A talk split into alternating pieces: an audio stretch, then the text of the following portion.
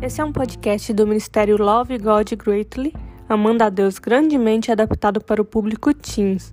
E nós estamos fazendo a leitura do livro O Maior Presente.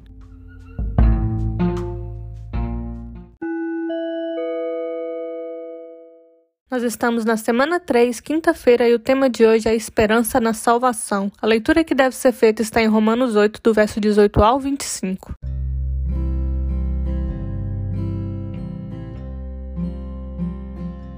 O verso sop em Romanos 8, do verso 24 a 25, diz assim: Pois nessa esperança fomos salvos, mas esperança que se vê não é esperança. Quem espera por aquilo que está vendo? Mas se esperamos o que ainda não vemos, aguardamo-lo pacientemente.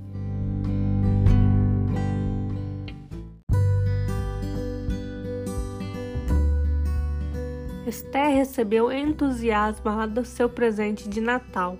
Ela gostava de abrir o presente bem devagar, desfazendo cuidadosamente cada laço, desfrutando do processo e antecipando o resultado.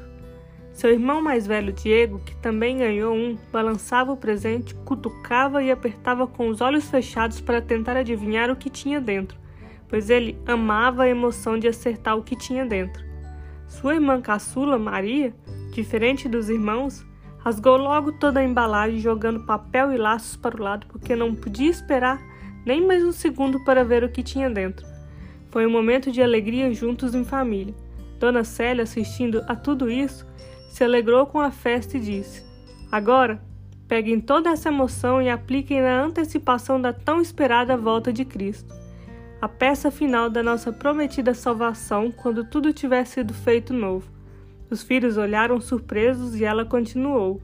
Na carta de Paulo aos Romanos, ele nos lembra de manter nossa esperança no reino que Deus prometeu, e não naquilo que nós vemos ao nosso redor. A emoção que sentimos quando recebemos um presente perde um pouco do brilho quando recebemos um presente sem embrulho. Nós podemos vê-lo, sabemos o que é. Perdemos a oportunidade de esperar por algo especial porque somos imediatamente colocados diante da realidade.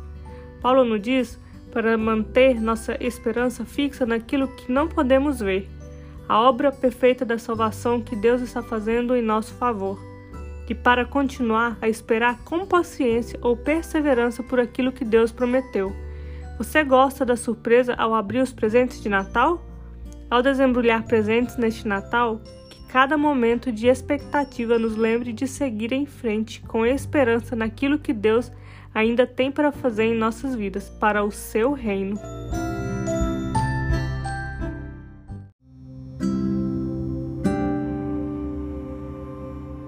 Senhor Deus, agradecemos por nos aproximarmos de Ti nessa estação em que celebramos o Seu Filho.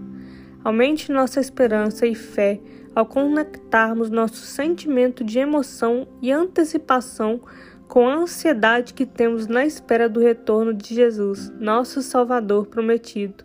Em nome dele nós oramos. Amém.